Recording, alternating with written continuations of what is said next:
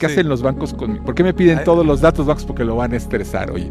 ¿Qué es una prueba de estrés? Una prueba de estrés es una vez que ya pronostiqué yo todos mis ingresos, ya calculé mi TIR, ya calculé mi margen. Este, los análisis de sensibilidad es cómo, qué le pasa a, las, a los retornos si muevo una variable nada más. Si le cambio la tasa de interés, qué le pasa si le cambio la absorción, ¿no? qué tan rápido vendo, qué le pasa si eh, suben los costos de construcción. La prueba de estrés es combinar todos esos impactos en un solo escenario. Ahí hablamos en términos de negocios de escenarios. Oye, ¿qué sucede así? Lo que luego en negocios llamamos, oye, ¿cuál es el worst case scenario? ¿Qué escenario más feo? Oye, pues la tasa de interés se nos va para arriba, no vendemos tan rápido, este, y encima de eso el costo de construcción, el acero y el concreto y el se vidrio se nos para los cielos, ¿no? Sí. Bueno, ¿cómo se ven los resultados de ese proyecto a la luz de ese escenario? Soy Jorge Flores y en este podcast recabaremos experiencias, aprendizajes, información importante sobre el mundo de real estate. Esto es Florecer Inmobiliario. Hola amigos y amigos, qué gusto saludarlos aquí en su podcast favorito, Florecer Inmobiliario. Hoy estoy aquí en la Ciudad de México, estoy aquí a mis espaldas de Paseo de la Reforma y estoy con, con mi buen amigo Roberto Vargas, quien es un especialista en materia financiera.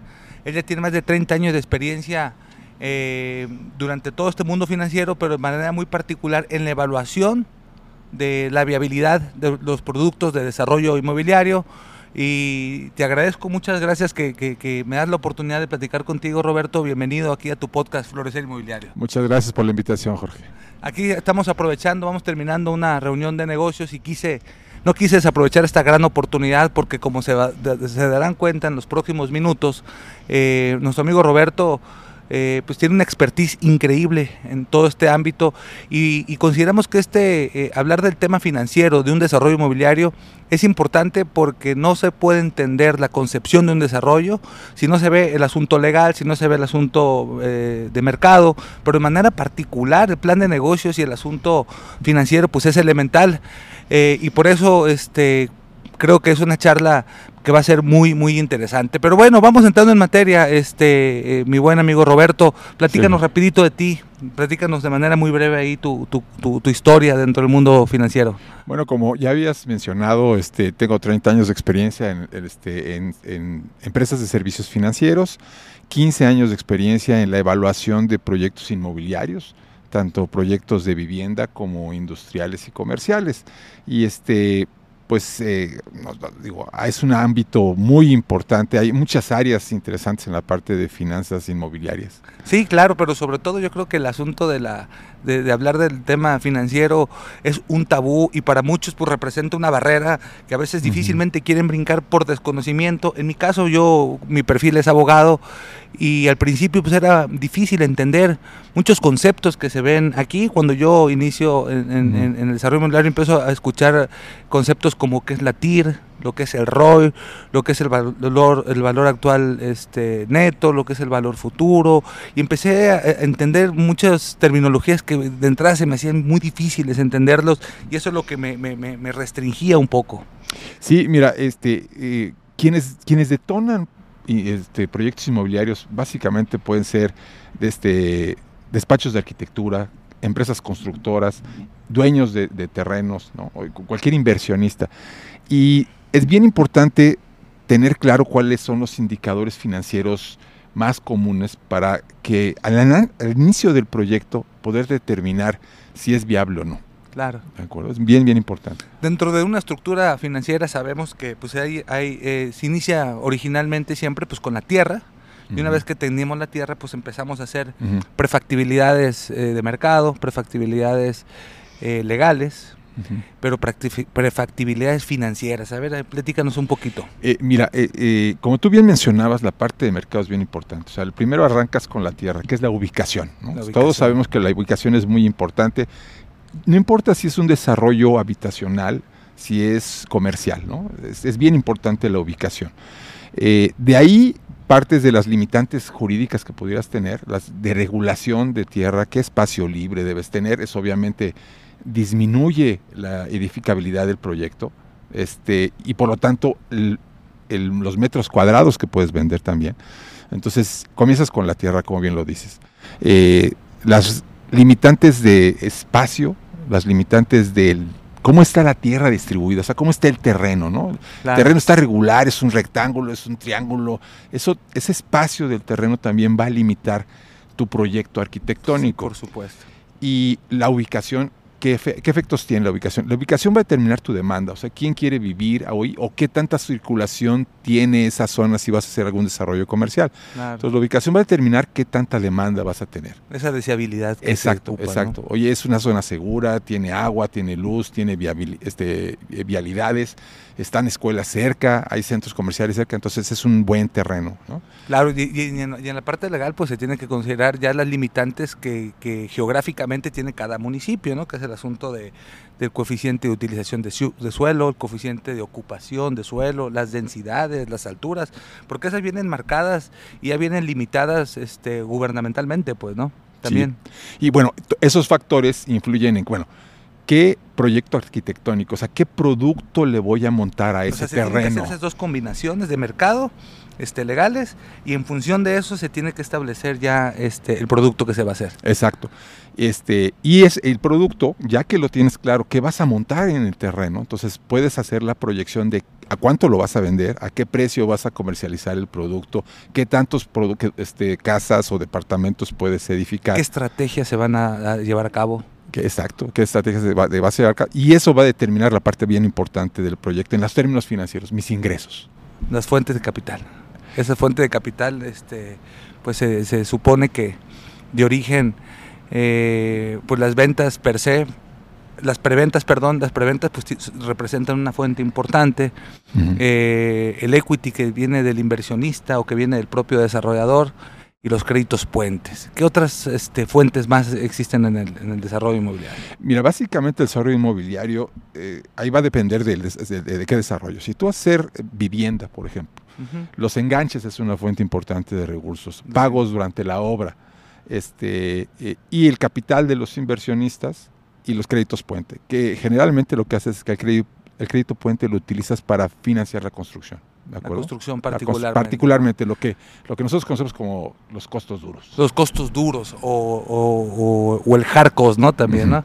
Aquí, o los costos directos, o sea, aquí de- depende, digo, eh, hay muchas este, terminologías, como lo decía al principio, que, que particularmente, para irlo dividiendo, el hard cost se entiende como la construcción, ¿no? Que es el costo duro. Sí. sí. El soft cost. ¿Qué comprende el soft cost, este amigo Roberto? ¿Qué Mira, es, es qué es que- el costo suave o el costo indirecto, como se podría decir también? Sí, lo- los costos suaves básicamente son, por ejemplo, todos los gastos de mercadotecnia, o sea, todos los este, puntos de venta que tienes que invertir en ellos, ¿no? La publicidad, este, eh, gastos de administración, Sí, el entendiendo back, eso o- que el back office, ¿no? El back office, sí, que te- eh, ahí incluyen abogados, Exacto. contadores, fiscalistas, este, licencias y permisos incluso, ¿no? También. Licencias y permisos. Eh, este, los FIDES, los desarrolladores, o no, o, o ahí ya están fuera. No, hay, el desarro- el desarro- desarrollador entra ahí. O sea, tú como desarrollador, pues, pues es quienes buscas y encuentras la tierra, quien vas al banco y haces el contrato de créditos eh, puente, buscas inversionistas. Y ese, esa labor, que es muy importante, se, lo tiene que pagar el proyecto a través de lo que conocemos como un fee de desarrollador. Sí, dentro de toda esta escalada de egresos y dentro de la fuente de ingresos, pues es donde finalmente está el modelo del negocio. Y para que se considere negocio, pues tiene que cubrirse a cabalidad cada uno de los cada uno de los de, de- de todos estos rubros para que finalmente se establezca un margen. ¿Cómo se ve este Roberto en un desarrollo inmobiliario? Se ve a través de un margen. Usted hablaba yo de TIR, hablaba de tasas anualizadas. Y yo creo que ahí hay mucha confusión a aquellos neodesarrolladores que quieren empezar a incursionar en este mundo, que tienen ahí confusiones. Ahí sería bueno que empezar ya este, a desmenuzar toda la estructura financiera. Ok, mira, con, con mucho gusto. Hay, hay- hay- básicamente hay tres indicadores que, que- que vemos mucho en los proyectos inmobiliarios. Uno es el margen, y eh, el margen realmente es todos mis ingresos, o sea, todo lo que yo recibo eh, por la venta del producto inmobiliario, le tengo que restar todos mis egresos. Punto. Que, punto. Como Así, cualquier otro como negocio. Cualquier otro negocio me da un margen. Eh, es un indicador muy utilizado en, en desarrollos inmobiliarios. Tiene un pequeño problema porque los proyectos inmobiliarios generalmente son de largo plazo. O sea, tardas pues 18 meses, 24 meses en edificar. ¿no? 48 O 48 meses, ¿no? meses en algunos proyectos. Y el margen se usa mucho en los negocios y funciona muy bien, pero en negocios donde tienes un negocio en marcha, o sea, tienes tu empresa, tienes tu este, ferretería, tienes algún otro negocio, porque tienes ingresos recurrentes y tienes gastos recurrentes. Entonces el margen es qué porcentaje representan mis utilidades de mis ingresos. Así de sencillo. En el caso inmobiliario tenemos, como son proyectos, al momento que calculas un margen y dices, oye, traigo un margen del 20 o traigo un margen del 30%, lo que hay que tomar en consideración es que, bueno, mano, pero arrancaste hace 18 meses. Claro. O la utilidad la realizas 18 meses después de que arrancaste el proyecto. Este, ese es un indicador. Eh, Y bueno, los márgenes, digo, porque cuando uno empieza a hacer las proformas o las calculadoras iniciales, este, pues para ver si es factible un negocio o no, pues tienes que ver el margen. ¿Y ese margen cuáles consideras tú que son los parámetros que pueden ser adecuados y considerables este, positivamente? Mira, mira, en mi experiencia varía muchísimo, varía muchísimo. Varía en función hay, del proyecto, hay- en función del proyecto, eh, un- un- una de las partes enriquecedoras en finanzas inmobiliarias es que no hay dos proyectos que se parezcan. Cada proyecto es único. Este, he visto márgenes del 25, del, del 19%, varía mucho. ¿eh? Varía mucho. Varía mucho. Y bueno, ya cuando ya se determina, este, ya regresándome ahora sí al, al- una vez que ya tenemos definido un anteproyecto, una vez que ya queremos iniciar, eh, pues se tienen que empezar a hacer las corridas financieras, esos flujos que, que ya te permiten ver eh, cómo se va desahogando conforme en, en- en el transcurso del tiempo, pues el proyecto financieramente. Ahí, este, platícame cómo, cómo se va descudriñando este, esa estructura de flujos. Ah, ok, mira, con mucho gusto. Eh, lo- hay dos, es, es como si viéramos una carretera que tiene dos carriles. ¿no? El primer carril es el carril de los ingresos. Oye, ¿de qué depende mis ingresos? Pues dependen de mi esfuerzo de ventas, depende de lo que, vamos a, vamos a hablar de otro término de, de finanzas inmobiliarias, la absorción, ¿no? La absorción, sí, Oye, sí, sí, sí, que sí. escuchamos mucho la absorción. ¿Qué es la absorción? La absorción es la velocidad en que coloco mis unidades en el mercado. O sea, ¿cuántos departamentos o casas promedio estoy vendiendo por mes? Esa es la absorción. Una, dos, tres. ¿No? Es decir, for- forzosamente cuando se inicia un negocio inmobiliario se tiene que hacer ese pronóstico. ¿Y ese pronóstico quién nos lo da? ¿El estudio de mercado? ¿Quién nos, no- quién nos da ese, eh, el timing del, del lugar o, o- o la competencia o la demanda? ¿Quién es el que nos da esos, Este, esos indicadores? Mira, mira, Jorge, pu- pues hay, hay varias alternativas. Una alternativa es que tú mismo hagas tu, tu estudio de mercado. Entonces, para quienes están arrancando en, las- en- en el ámbito inmobiliario, ¿cómo hago eso? Pues te digo, una técnica de mystery shopper, de ir, ir, Sí, ir sí, tú claro. como desarrollador a comprar un inmueble, ¿no? Y preguntar las, las, eh, las, siguientes, las siguientes, los siguientes datos, ¿no? Oye, ¿cuándo arrancó el desarrollo? ¿De cuántas unidades consta? ¿Y, y cuántas llevas vendidas? ¿Qué nos dan esas tres preguntas que yo les sugiero hacer, ¿no? Claro. Pues, Digo, nos va a dar la absorción, ¿no? Sí, sí, Oye, ahí, ahí se desprende, este desarrollo está vendiendo cuatro unidades o dos unidades mensuales, ¿no? Mi recomendación es que antes de que arranquen ustedes un desarrollo, ir a la zona donde ustedes han seleccionado el terreno y hacer esta actividad de mystery shopper, ¿no? O sea, oye, ¿cuándo arrancó el desarrollo? ¿De cuántas unidades consta y cuántas eh, te quedan por vender? Para poder... o sea, Sí, porque un mal o un buen pronóstico, este, pues puede ser el declive de- de- del proyecto, pues, ¿no? Una, una mala planeación, un mal pronóstico, pues sin duda que eso pues va a traer aparejado cambios sistemáticos que finalmente en la parte financiera, como decíamos al principio, pues tenemos que estar muy atentos. Eh, ahora, va a depender eh, mucho del tamaño del mercado, si, eh, del tamaño del proyecto, perdón. Si el proyecto es un proyecto muy importante, o sea, estamos eh, invirtiendo una cantidad significativa de recursos, la recomendación es contratar una empresa que se dedica a hacer estudios de mercado. Es lo más recomendable. Es lo más duda, ¿no? recomendable, necesitas más precisión en los cálculos, ¿no? Sí, por supuesto. Y bueno, adicionalmente al, al asunto de la absorción decías que, bueno, haces la corrida de ingresos y, y- y- y- ¿qué más? Ah, ok, no, entonces, entonces era- habíamos platicado dos carreteras. La primera carretera es los ingresos, ¿no? Entonces, bueno, ¿qué tengo que proyectar? Tengo que proyectar cuántas unidades espero desplazar o colocar por mes para poder calcular los ingresos por enganches y, des- y- y para la parte de ingresos. Ahora, la segunda parte es la parte de egresos, donde el más importante es la construcción. ¿Qué tengo que hacer? Tengo que proyectar cuántos pienso yo ir gastando cada mes en la obra. Y el, dato ahí crítico es cuándo voy a terminar. Porque un mes o después de concluir la obra, cuando hablamos de desarrollos verticales, puedo escriturar y entonces es cuando yo podría tener el ingreso más fuerte del proyecto. Cuando hablamos de eh, unidades habitacionales, cuando, cuando, hablamos de casas, por ejemplo, casa habitación, ahí no es tan complicado porque termino una casa y la puedo escriturar. Claro. Termino otra y la puedo escriturar. Y viene una escalada de pago de ingresos. Bien, exacto, viene que una te, secuencia. Que te ayuden a apalancar, pues. Exacto. Ahora, esa, esa escalada de ingresos, como bien mencionas, depende de qué tanto me tardo en edificar. En edificar. En es que tiene que haber una, una sinergia muy clara entre la construcción y la, y la comercialización, que ahí donde tiene que hacerse con bisturí, ¿no? Sí, sí, sí, tienen que ser muy cuidadosos. ¿Por qué? Porque de ahí depende, ya que tengo mis dos caminos, mis dos líneas, ingresos este, proyectados y ya que tengo también los egresos, llegamos en lo que eh, eh, en el- la corrida financiera lo que se conoce como el flujo de efectivo, entradas menos salidas, así de sencillo, entradas menos salidas, y ese flujo de efectivo va a tener una característica muy interesante.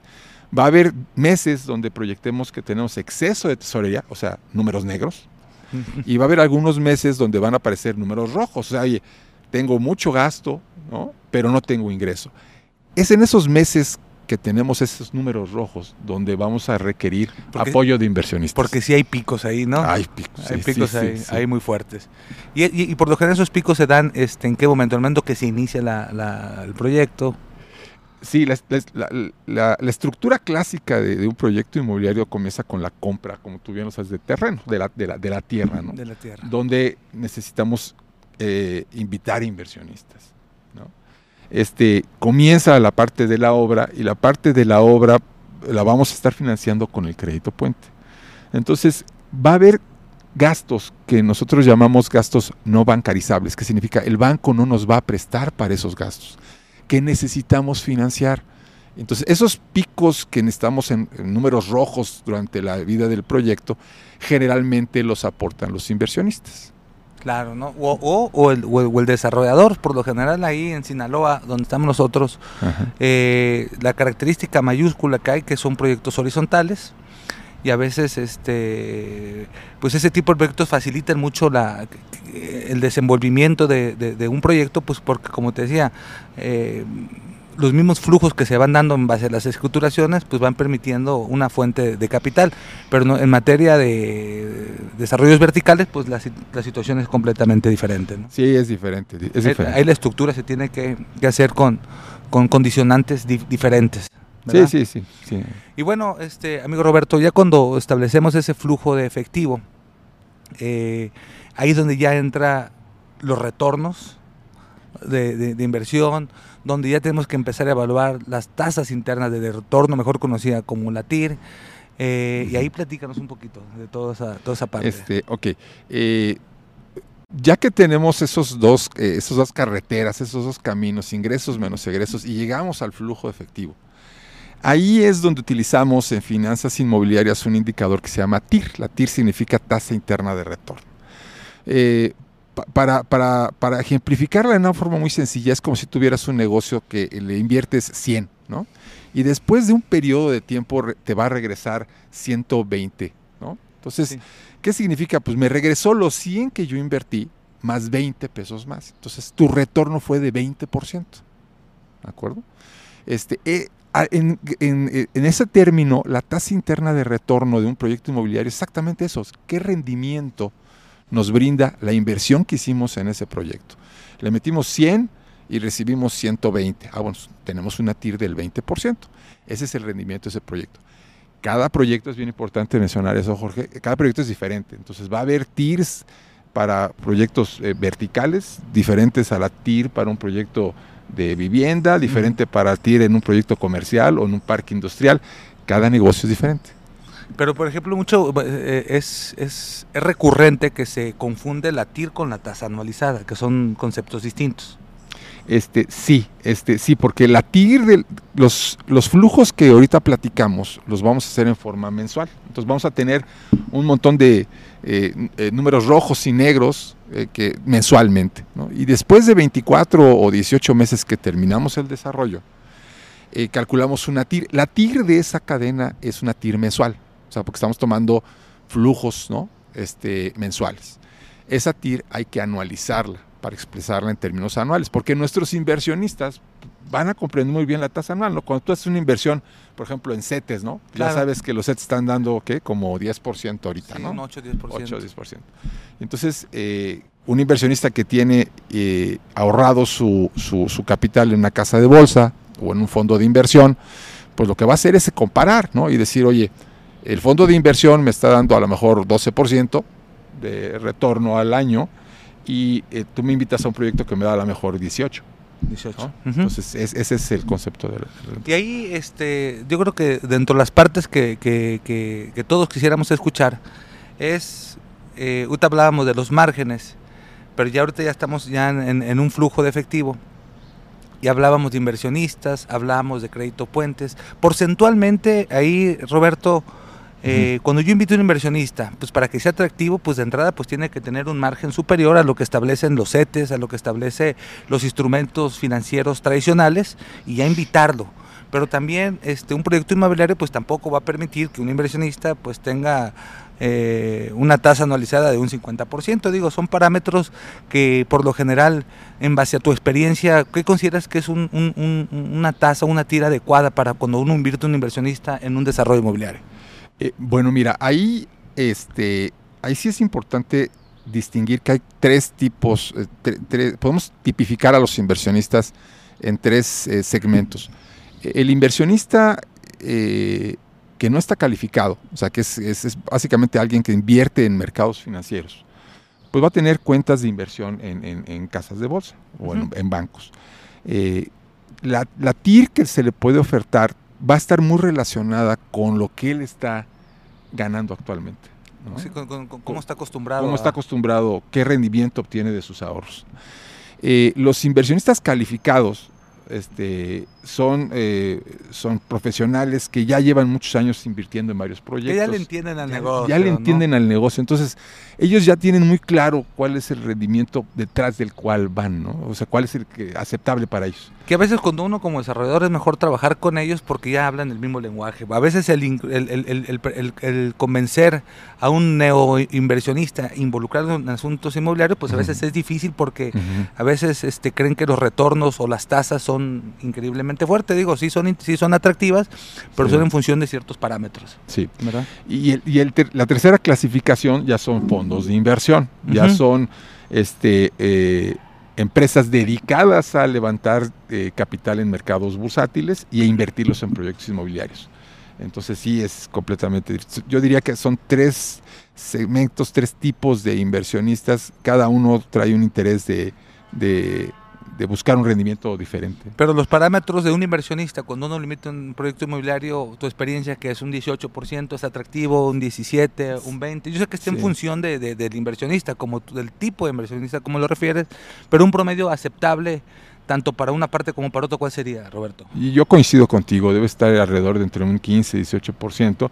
Este, va a depender mucho de la- de la- del riesgo del proyecto. O sea, Por hay, supuesto, sí. hay, hay proyectos que en forma natural ves, oye, está Pues, sí, pegando muy bien, ¿no? Totalmente, sí, se, se- olvidábamos el asunto del riesgo, que pues es, es, es un parámetro elemental en las inversiones inmobiliarias, ¿no? Sí, sí, sí. Entonces también va, va a pegar eso, porque si tienes un proyecto donde hay complicaciones en la venta o el desplazamiento sea complicado, este, obviamente el inversionista va a percibir más riesgo, que es correcto, y eso va a elevar el rendimiento que te va a pedir. ¿no?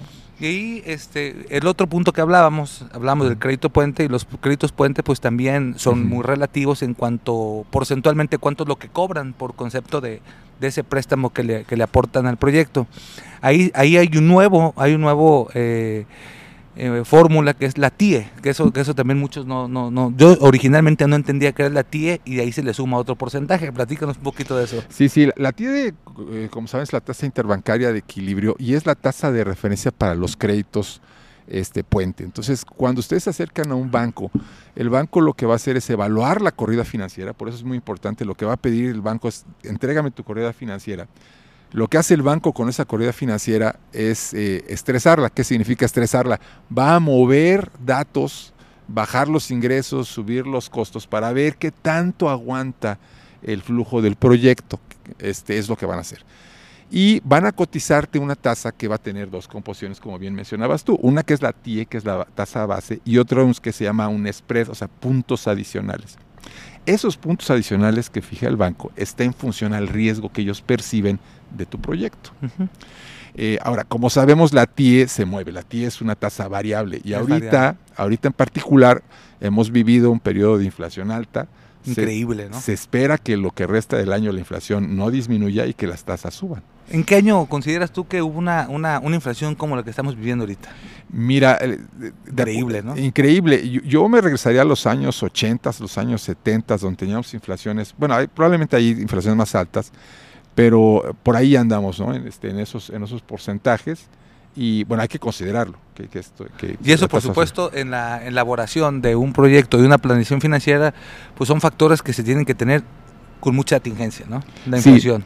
Sí, la forma de incorporarlos, qué bueno que lo, que lo preguntas, Jorge, la forma de incorporarlos es que tú haces una corrida financiera con los datos que tienes actualmente, o sea, la TI actual y lo que tú pronosticas o esperas de absorción de acuerdo al mercado. Y después lo que haces es hacer lo que se conoce como análisis de sensibilidad. ¿Qué significa? Eso es muy sencillo. Ya que tienes la corrida financiera, es, oye, ¿qué pasa si la tasa de interés se nos va un poquito más arriba? Tres o cuatro o cinco puntos porcentuales. Y entonces elaboras toda la corrida para llegar, oye, ¿cómo nos pega el rendimiento? ¿Cómo puede afectar el regreso a los inversionistas? ¿no? ¿Qué sucede si el mercado se me frena un poco ¿no? y de repente no estoy vendiendo a la velocidad que vendía? ¿Cómo afecta? Eh, qué sucede si el costo de construcción, que lo hemos vivido en la industria, que es, que es lo más frecuente, se va para arriba, ¿no? Se eleva, se, nos el acero, el vidrio, ¿no? Se nos fue el cemento, se nos fue para arriba. Bueno, ¿cómo afectan esos cambios eh, la rentabilidad del proyecto y lo que puedo yo ofertarle a los inversionistas?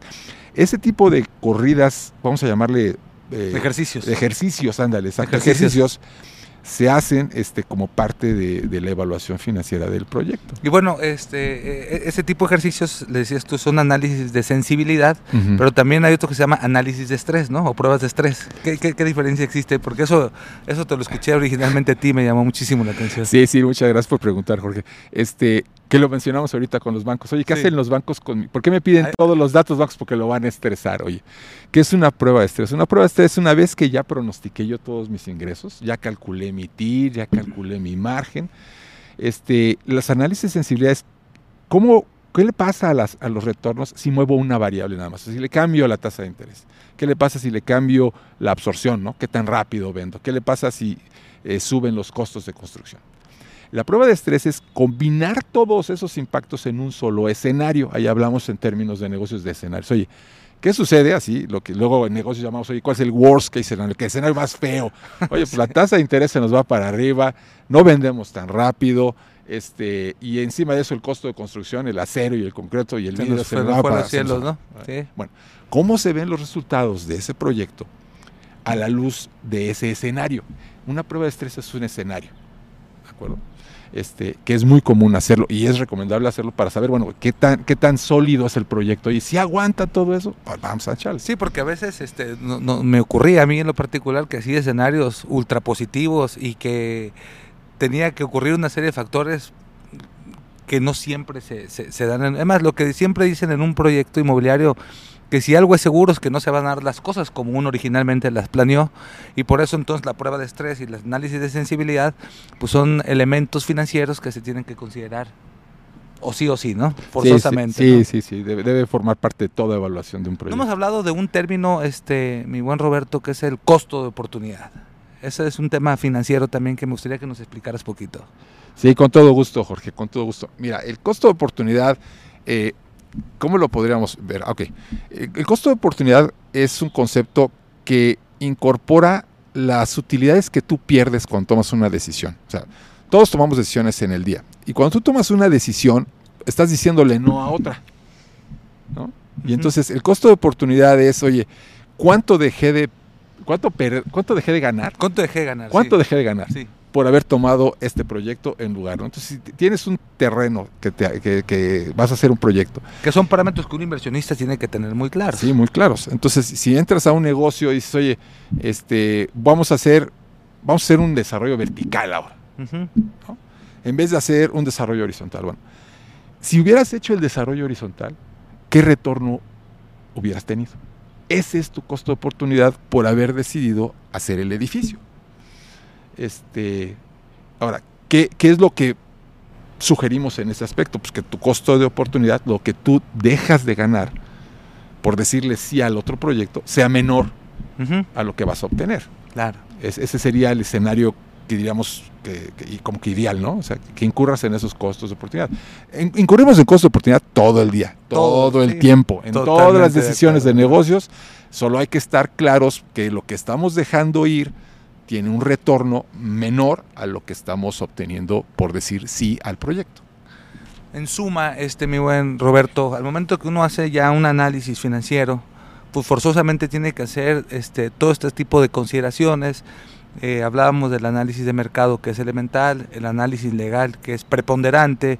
Al momento que hace un anteproyecto, pues Mm. tenemos que este, establecer en esas corridas financieras eh, todos los pronósticos que se tengan y se tienen que prever todo, todo lo que se lo, lo que lo que trae aparejado, la administración de los riesgos es un asunto que es este medular en un, en un proyecto inmobiliario.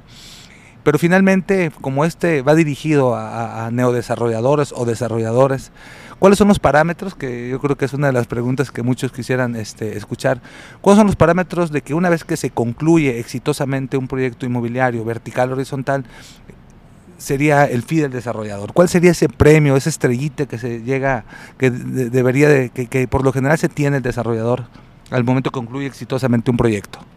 Bueno, mira, yo he observado en varios proyectos que me ha tocado evaluar eh, fees de desarrollador que van desde el 3. Fee del desarrollador, ¿qué sería? Como el honorario del desarrollador. El, el ¿no? fee del desarrollador es el honorario. El del honorario. desarrollador. ¿Y qué, qué- qué- qué honorarios voy a cobrar? Bueno, eh, ¿por qué voy a cobrar ese honorario? Bueno, primero, tú encontraste el terreno, eh, tú negociaste el precio del terreno, tú contrataste la fuerza de ventas, tú hablaste con el banco para levantar el, el crédito, para armar el crédito este, puente, ¿no? Entonces, todo ese trabajo que, lo- que luego eh, no se ve, ¿no? Esas coordinaciones. Todas esas coordinaciones es una cantidad de trabajo Sí. impresionante. Claro, y que, y que se requiere ahí mucha, mucho, mucha sensibilidad pues para, para, que, para que esas coordinaciones avancen significativa- significativamente. Pues, Sí, sí, no, no, no, lo- tú, tú lo acabas de mencionar, Jorge. O sea, la, la habilidad de negociación es ahí donde se ve. O sea, oye, ¿qué es lo que determina que un proyecto sea rentable? La habilidad de negociación del armador. Del del armador del negocio. de- del desarrollador. Es, es eso. En ¿no? Argentina le llaman los promotores, ¿no? Los promotores, exacto, ¿no? promotores Digo, inmobiliarios. porque terrenos hay muchos, ¿no? Este, eh, ejerci- este desarrollos inmobiliarios ta- también se están detonando, pero aquellos que son rentables y exitosos están reflejando que el desarrollador, lo que llamamos luego el armador, tiene una excelente habilidad de negociación. de negociación. Sí. Pero bueno, no nos respondiste más o menos los porcentajes. Este, sí, ¿Cuáles mira. son los premios que, que se tiene? Bueno, los premios en, lo- en los eh, proyectos que me ha tocado este, evaluar van desde el 3, 3.5 hasta el 5%. En función de la venta total del proyecto. En, fu- en función del, del- sí, del, del monto de venta del proyecto. Monto de venta total. O sea que un proyecto de 100, 200 millones de pesos, pues es 5, 10 millones de pesos.